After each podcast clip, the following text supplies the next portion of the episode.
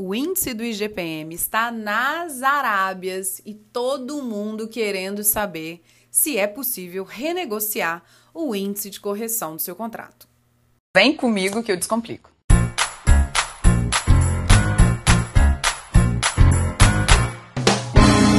Pode começar assim?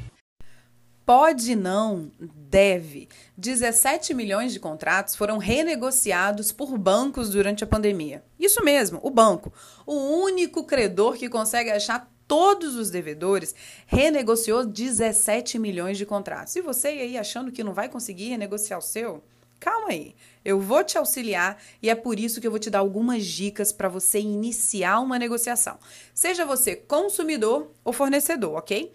Primeiro, Nunca inicie uma negociação pensando que não será possível ajustar o contrato. A pandemia chegou para absolutamente todas as 7 bilhões de pessoas no mundo. E quem entendeu que é preciso ajustar o contrato para não perdê-lo está dando um grande salto para se manter bem no mercado. Segunda, não imponha o que você quer. Para que exista um contrato, é preciso que se tenha no mínimo duas partes. Logo, o que está escrito ali o que está descrito naquele pedaço de papel precisa de fato expressar a vontade de ambos. E logo, inicie sempre indagando sobre o interesse da outra parte em negociar e manter o contrato, deixando claro a sua intenção quanto à manutenção do pagamento e ou recebimento. Um dos maiores erros de qualquer negociação é pensar que se não for do meu jeito, não tem acordo. Ou, especialmente, não dizer o que você realmente pretende naquela negociação, mantendo as cartas na manga. Você gostaria de se ver rendido em uma negociação aonde todas as cartas não estão na mesa? Eu acredito que não. Então você também não pode impor essa rendição à outra parte que você está querendo negociar. Interromper qualquer contrato durante a sua vigência, aquele prazo total de duração que a gente estabelece no contrato, sabe lá? Do prazo, da vigência, é disso que eu estou falando não é interessante nem para quem devolve o dinheiro recebido e nem para quem recebe, porque há uma imposição de multa e isso gera insatisfação para todos os lados. Preste bastante atenção.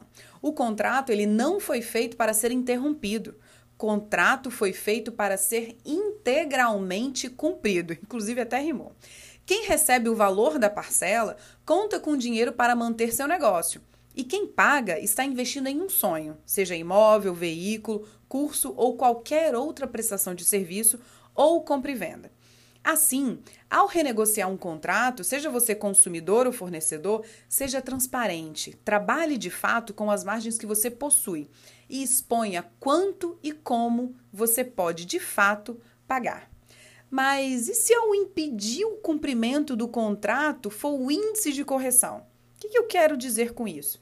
Olha, Suelen, o que de fato me faz não conseguir pagar essa parcela é que o IGPM disparou, ele está nas alturas. Você tem duas formas de resolver isso. Primeiro, negocie o índice de correção. Você pode pedir a substituição do índice, por exemplo, por outro que seja melhor, que seja mais satisfatório para ambas as partes, e para isso tem uma nota técnica do Senacom que aplica vários índices em várias situações e explica para gente, para nós que somos leigos, qual é o melhor índice para cada contrato. Mas além de fazer essa substituição, que é o que todo mundo está falando, substitua o IGPM pelo IPCA não necessariamente você precisa substituir. O que, que você pode fazer?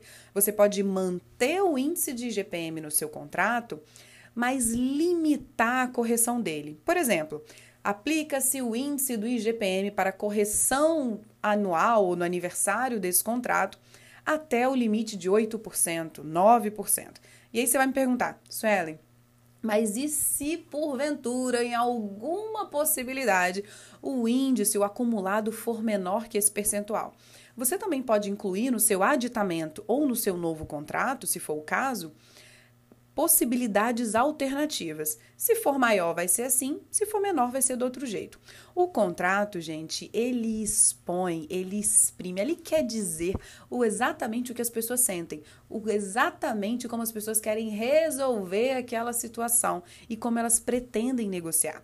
As partes têm total liberdade para fazer isso, mas é preciso fazê-lo com transparência, com muita boa fé e deixando tudo muito claro, tá bom?